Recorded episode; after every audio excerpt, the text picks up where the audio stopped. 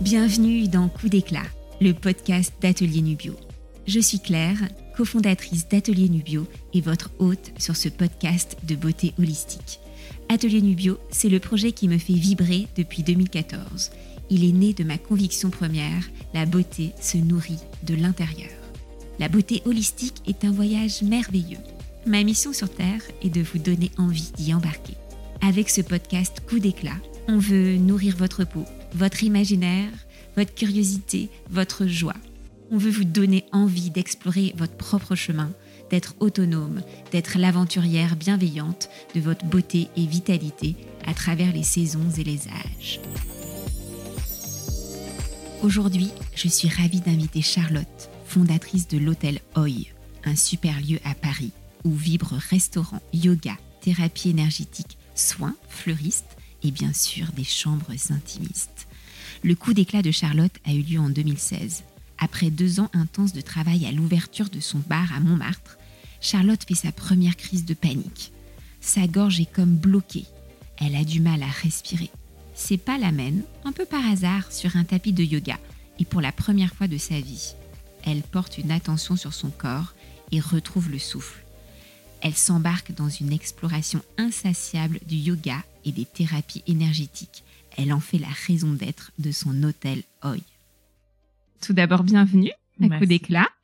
On est euh, ben, dans la petite euh, relax room d'atelier Nubio, euh, dans les coulisses, autour d'un jus. Là, on est avec un blue tonic, un jus bleu frais avec des légumes détox et de la phycocyanine. Donc Charlotte, la première question rituelle de coup d'éclat, c'est est-ce que tu pourrais nous dire quelle est ta mission sur Terre? Bien sûr.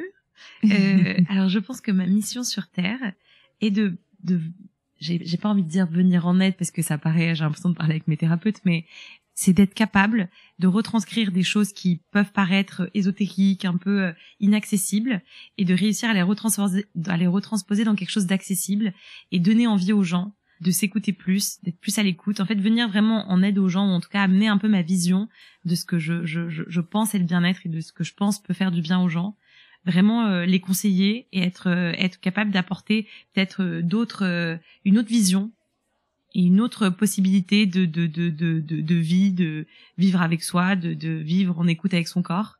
Et ouais d'être capable de retranscrire tout ça et de le proposer de manière accessible. Mmh, leur donner envie d'explorer. Oui. Leur donner envie d'explorer.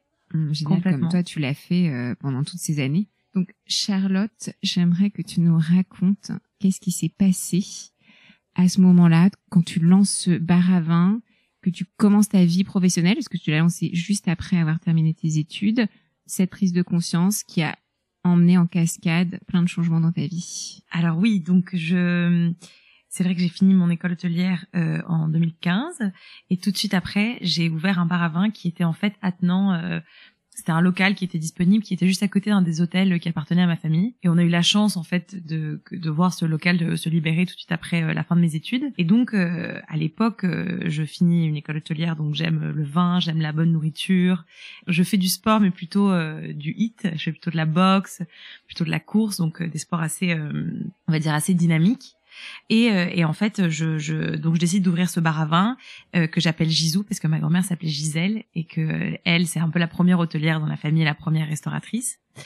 Euh, et donc je l'appelle Gisou un peu en sa mémoire parce qu'elle est décédée euh, dans les premières années où j'ai commencé mon école hôtelière et j'étais très proche d'elle. Donc elle s'appelait Gisèle mais tout le monde l'appelait Gisou. Et le concept de ce bar, c'était, euh, et je le raconte parce que c'est vous dire à quel point on faisait quand même bien la fête dans ce bar. C'était euh, donc le premier étage, c'était un bar à vin avec euh, des choses simples et faciles à partager, planches de légumes, charcuterie, fromage. J'adore la nourriture, mais je suis très mauvaise cuisinière. Euh, des vins, des cocktails, et au sous-sol, une pièce où on fait plutôt la fête avec un fumoir. Euh, c'était ultra important parce que dans ma famille, ma grand-mère était une énorme, enfin, elle fumait beaucoup beaucoup, ma mère aussi, mes sœurs, enfin on est vraiment une famille globalement de, de de bons vivants, on aime bien manger. Aussi à l'époque. Et moi euh, aussi, surtout après quatre ans d'école hôtelière où euh, clairement euh, c'était venu étoffer mes connaissances en vin et en, bonne nourriture. Et, euh, et donc j'ouvre ce bar tout de suite après, c'est-à-dire je sais pas, je finis l'école au mois de juin, au mois de au mois de septembre on commence les travaux et j'ouvre mon bar au mois de mars. Et là euh, commence un peu mon expérience euh, de commerçante plus que entrepreneuriale, je dirais. Euh, et j'adore, euh, je, je, je, je, me connecte, mais c'est vrai que je me fais emporter assez rapidement dans cette vague euh, de services, c'est-à-dire bah, il faut gérer beaucoup de choses à la fois. T'as finalement peu de temps pour toi, c'est beaucoup dans euh, euh, bah, rembourser euh, les emprunts, faire rentrer de l'argent, commencer à faire des clients.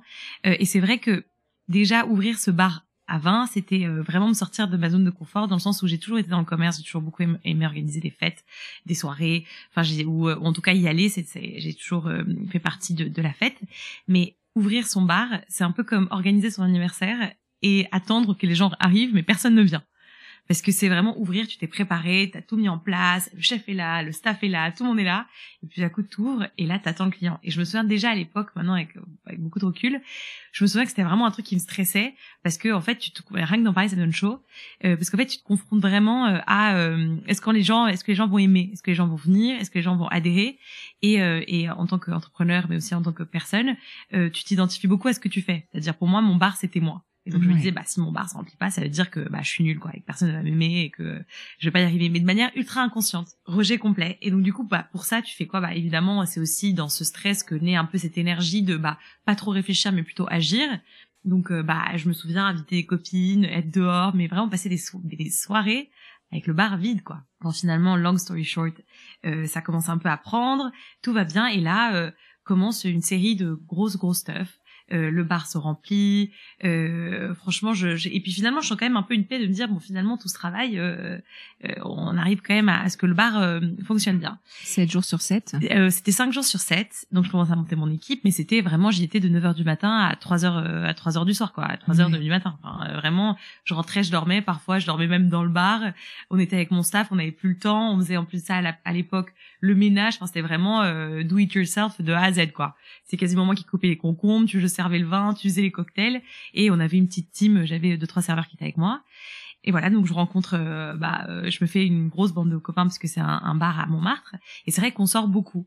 Euh, donc tu sors, tu dors peu, et au bout de deux ans, deux ans et demi à peu près de service, d'être vraiment full dedans, mes parents viennent un peu à ma rescousse en mode Chachou, là, ça fait deux ans et demi, il faut peut-être que tu te que tu te détaches un peu. On voit quand même que tu sors beaucoup, et c'est vrai je me souviens me prendre quand même des gros gros coups de fatigue, mais une fois que t'es relancé, 18h, 19h, t'as servi les deux trois premiers cocktails, tu te prends un peu l'énergie des gens qui arrivent, bah du coup t'es relancé et du coup tu hmm. repars. Et puis t'es assez jeune parce que comme tu l'as monté juste après l'école. Oui, 21 ans.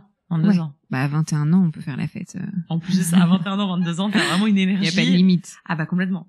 Et, euh, et donc euh, bah voilà, donc deux, trois ans après, euh, euh, mes parents me mettent un peu le haut là en me disant bon écoute peut-être ferme pour une fois un été ça va te faire du bien. Je me dis bon ok euh, je ferme pendant trois semaines euh, au mois d'août tout va bien. Je pense que bon je vérifie les comptes je me dis ok tout va bien. Et et je pars en Corse. Et j'invite trois quatre copains et je suis à l'aéroport. J'attends mes copains je me souviendrai toujours et je suis regarder les cartes postales en attendant que le vol de mes potes arrive. Et et tout d'un coup énorme coup de chaud mais qui me prend genre tout le corps main moite, tachycardie, euh, je vois plus rien. Et euh, je me souviens, je suis avec mon copain à l'époque et je lui tiens la main, il me dit ça va, t'as pas l'air bien. Je lui dis non, ça va pas, ça va pas, euh, trop bizarre. Je dis je, je, je, et en fait à la fois j'ai peur de dire je, je sens que je suis en train de mourir parce que je me dis j'ai pas envie de l'inquiéter et puis à la fois t'as pas trop envie de le verbaliser parce que sinon ça veut dire que c'est vraiment en train d'arriver donc du coup je me souviens juste un peu mal et je dis non mais et puis mécanisme de défense non mais j'ai juste besoin d'aller prendre l'air ça va aller etc et en fait c'est ce sentiment un peu de plus c'est comme si ma gorge s'était refermée tout d'un coup main moite tachycardie. Et en fait je suis restée dans cet état de comme comme de stress corporel pendant au moins trois mois. C'est-à-dire à partir de là même quand j'essayais de respirer même quand j'essayais d'aller d'aller bien je me réveillais tous les matins comme avec une espèce d'angoisse profonde. Et, et parfois dans la journée ça passait.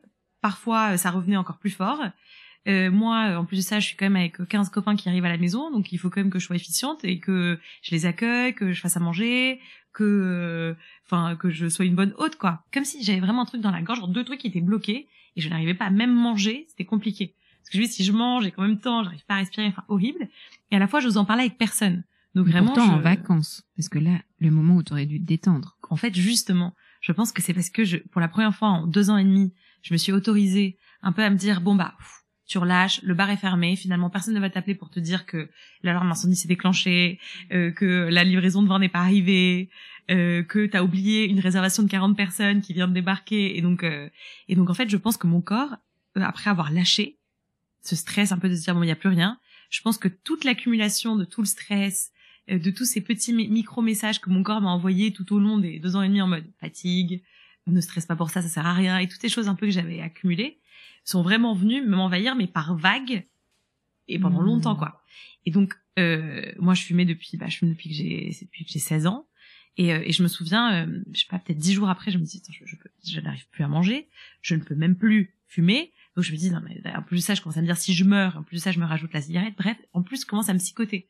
Parce qu'en fait, t'as le corps et ensuite t'as ta tête qui au début se dit non, ça va passer, et puis en fait, ça passe pas. Donc en fait, tu commences à te psychoter, à te boycotter, donc tu et en fait, euh, cet été-là, j'arrête de fumer, genre du jour au lendemain, et je ne dis et je ne dis rien à personne parce que j'avais pas envie de rajouter ni de voler la vedette à personne. Donc je me dis bon, je vais juste arrêter de fumer. Et tous mes copains, en plus de ça, bon, finalement, tu réalises que comme tout le monde fume et que tu préviens personne, personne ne te remarque vraiment. Donc du coup, j'arrête de fumer cet été-là. Évidemment, alcool très léger, parce que tu dis euh, l'alcool le lendemain, tu te réveilles, t'as encore pire, gueule de bois, plus pas pouvoir respirer, plus main moite, plus tachycardie. Ça rajoute de l'angoisse. Horrible, horrible, horrible. Et, euh, donc je passe un mois, deux mois, trois mois. Bon, finalement, j'arrête de fumer. Euh, tu rouvres le bar Je réouvre le bar au mois de septembre. Euh, et bizarrement, ça va un peu mieux, mais quand même, au fond de moi, cette, cette angoisse, un peu cette chaleur toujours un peu là de, euh, c'est toujours pas passé quoi. Et ma mère me dit à l'époque, euh, écoute chérie, euh, c'est pas possible. Enfin moi ça m'est jamais arrivé de ma vie. Euh, faut que tu te détendes. Enfin c'est quoi cette, euh, c'est quoi ces maladies de la nouvelle génération? Vous savez plus quoi inventer. Mhm. Quasiment après le gluten, les crises d'angoisse. ma mère qui est très terre à terre et qui est plutôt une bonne vivante et qui se pose pas de questions. Enfin je sais pas si très connectée ou peu à son corps. En tout cas ça lui est déjà jamais arrivé. Euh, j'appelle à ce moment-là mon père, enfin en tout cas dans, un peu dans ce cursus, et lui me dit chérie, t'as eu de la chance que ça ne te soit arrivé que maintenant, ça s'appelle des crises d'angoisse. Moi j'en ai depuis que j'ai 15 euh, ans, euh, à chaque fois que j'ai eu un examen, etc. Donc estime-toi heureuse que ça ne soit pas arrivé avant.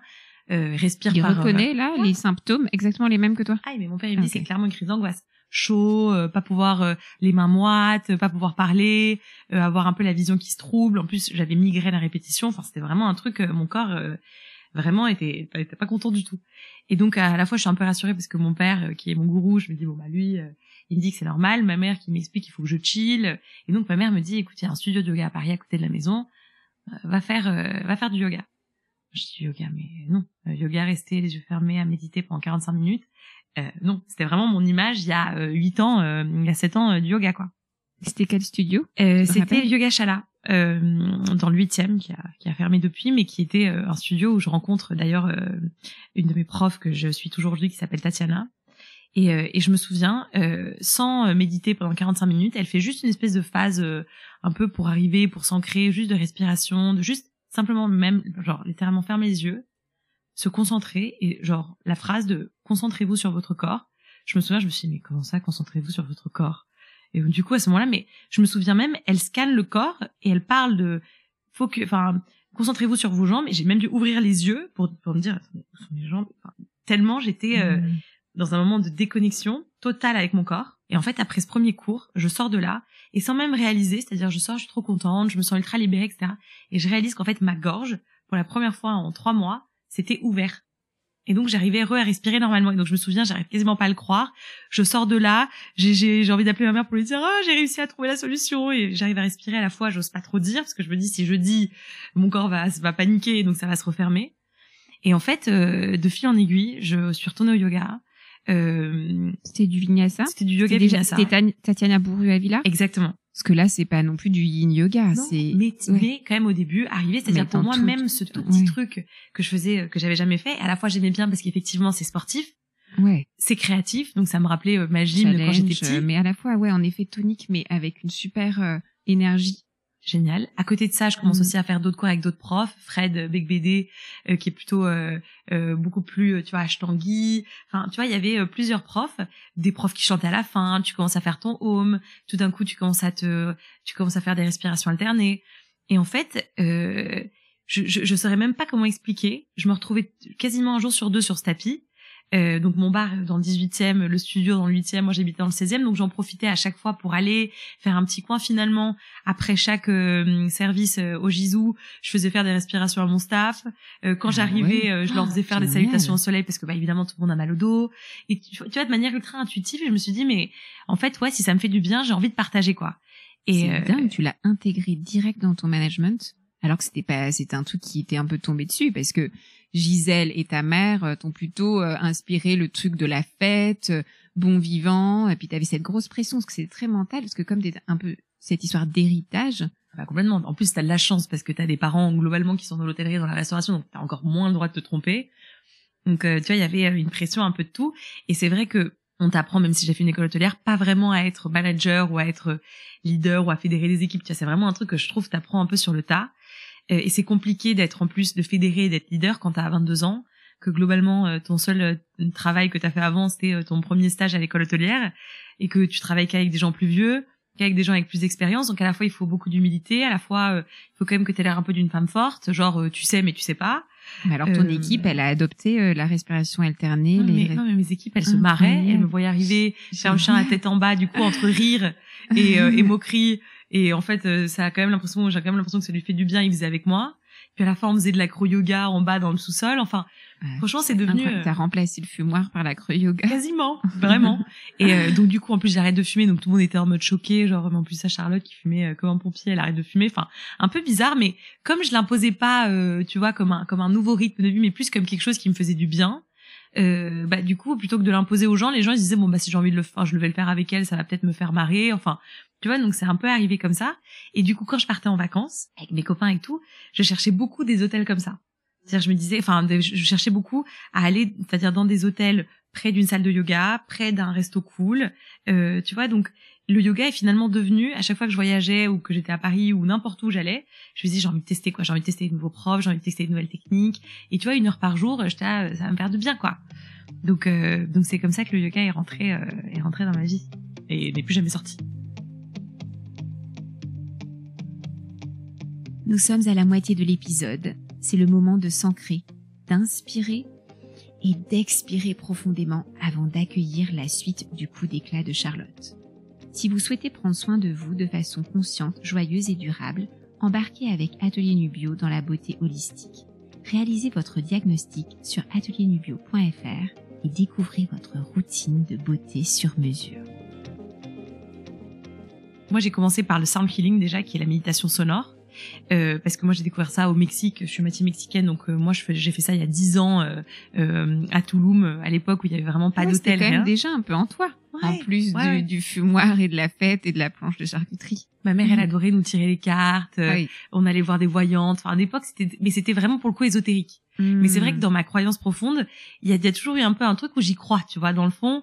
Est-ce que je crois au tirage de cartes ou est-ce que j'ai envie d'y croire? Enfin, tu vois, tout est une Il y question a un de... côté jeu. Parce que quand on tire une carte, c'est aussi on un personnage.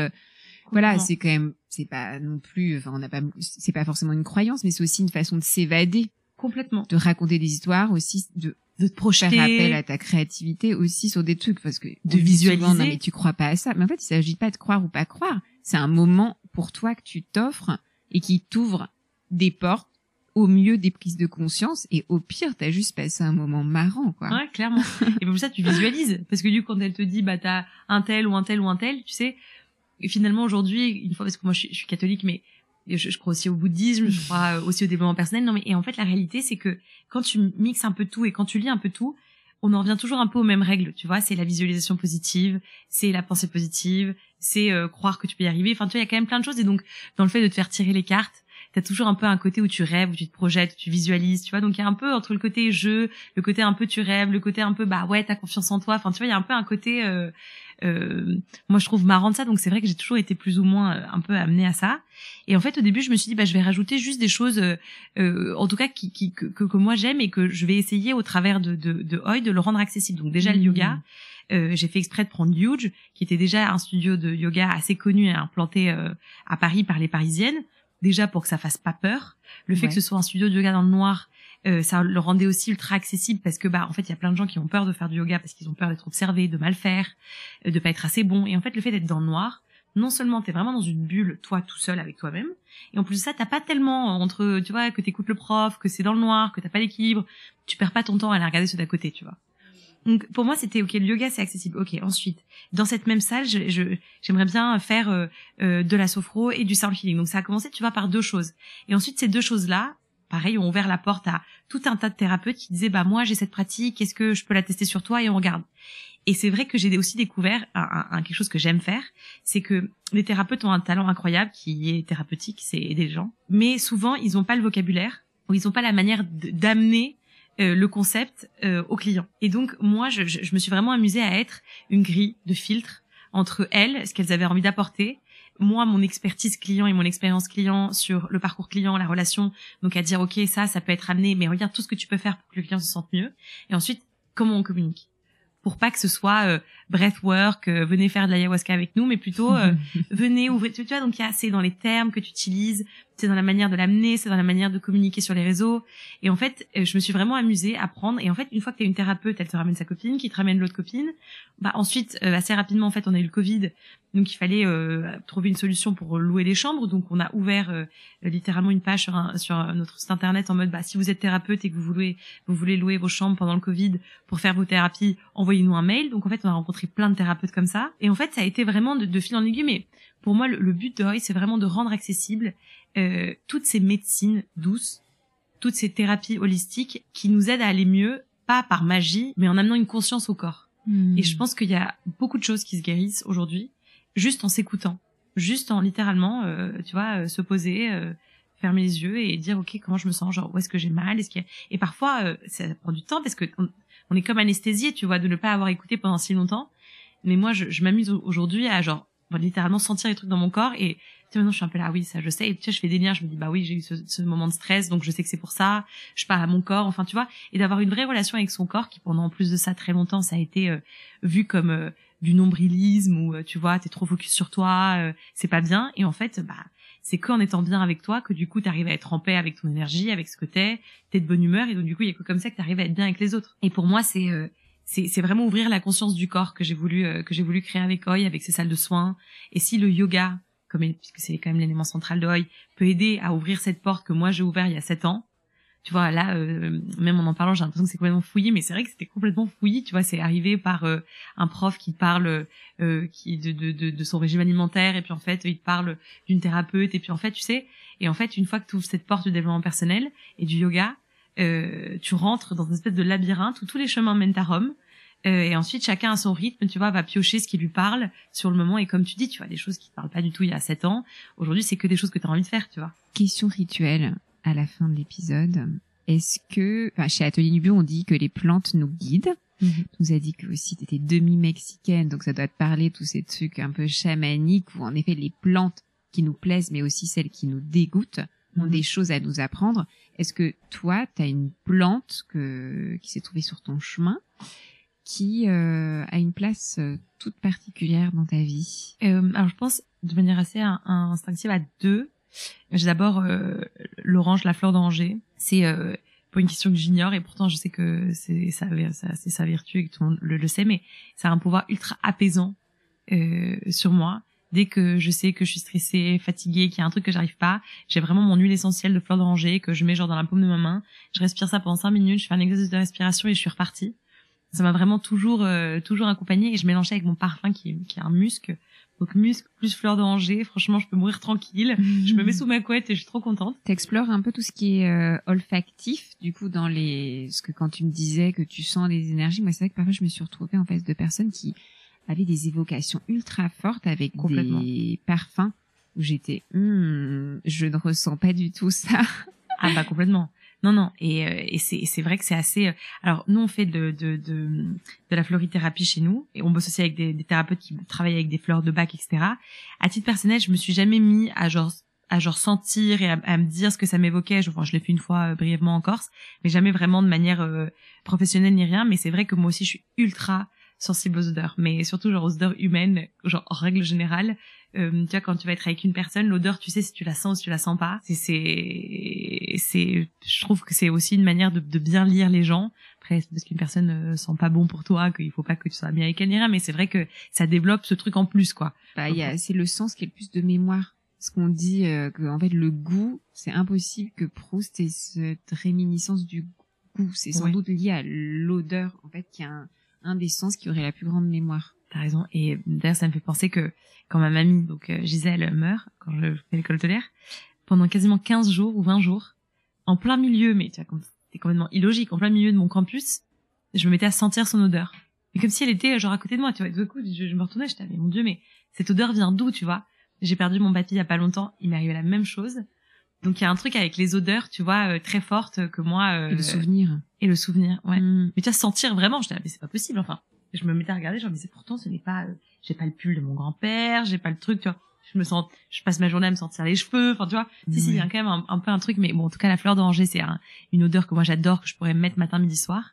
Et, euh, et chez Oi, on, on, met beaucoup, mais comme toi ici, quand on est arrivé, beaucoup de palo santo et de sauge. Pour moi, c'est vraiment, et je le sens énergétiquement, même quand tu vois, euh, on sent qu'il y a un moment un peu tendu au restaurant ou ou un moment où tu vois, je sens que tout le monde est un peu sur les nerfs petit coup de Palo Santo, mais maintenant c'est que c'en est même devenu une blague.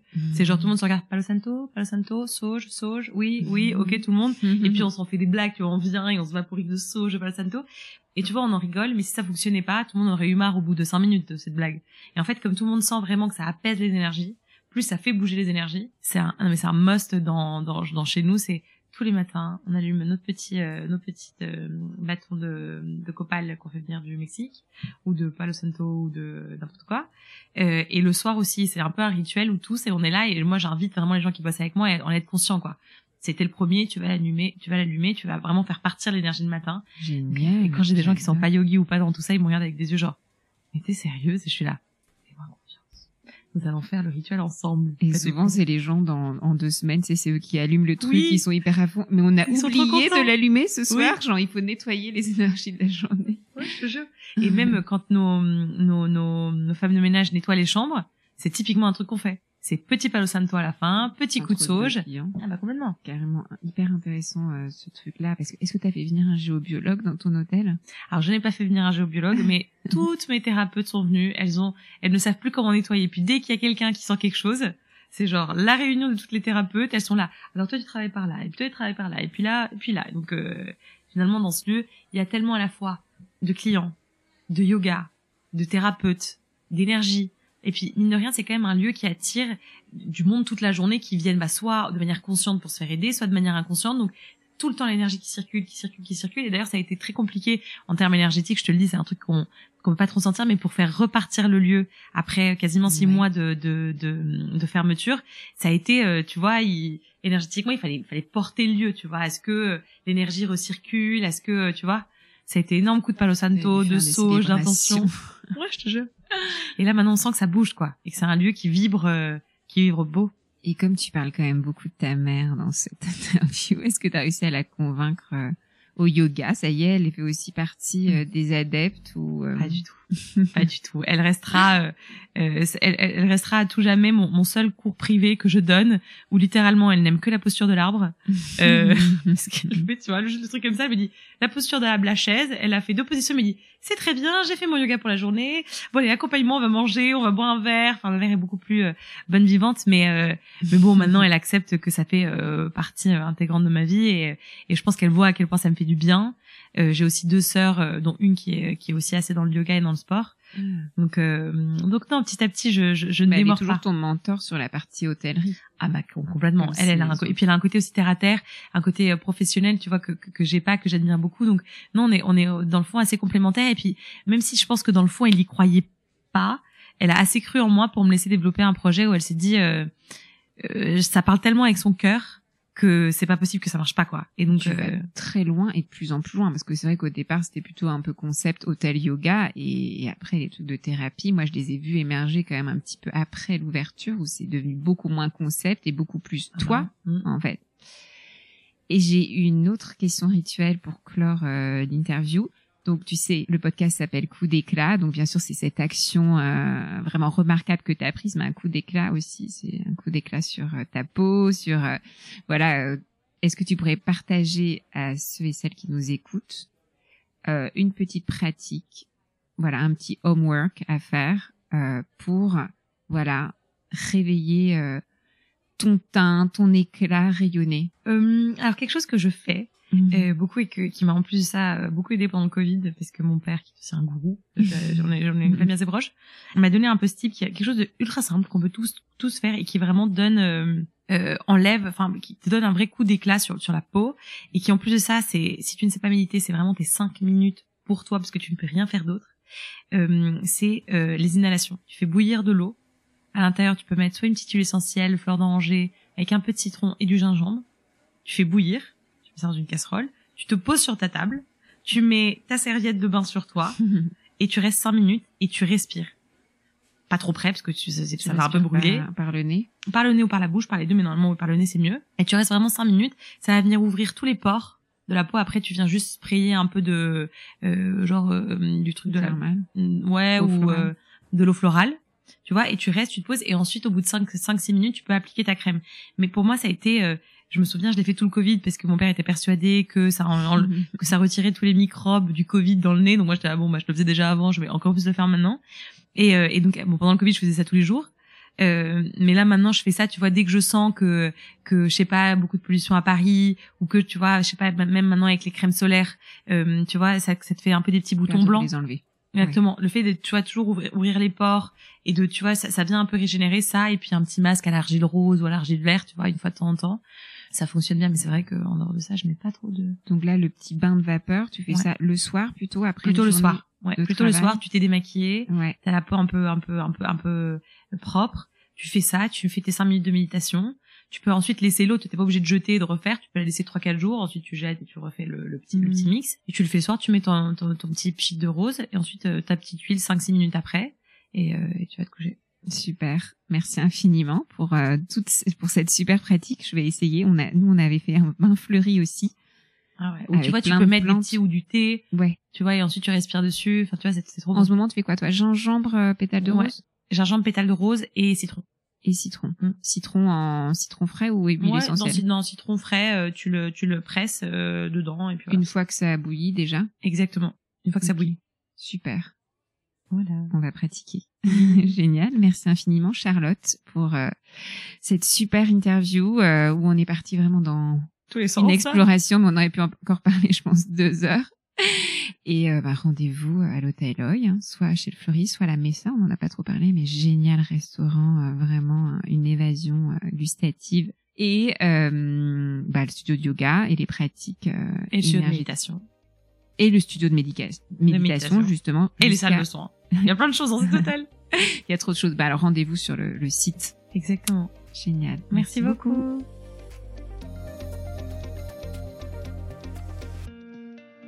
J'espère que cet épisode avec Charlotte vous a plu, qu'il a éveillé votre curiosité sur ce que l'on peut gagner à retrouver le souffle. Si vous avez aimé ce podcast, soyez sa bonne fée et donnez-lui 5 étoiles sur votre application de podcast préférée.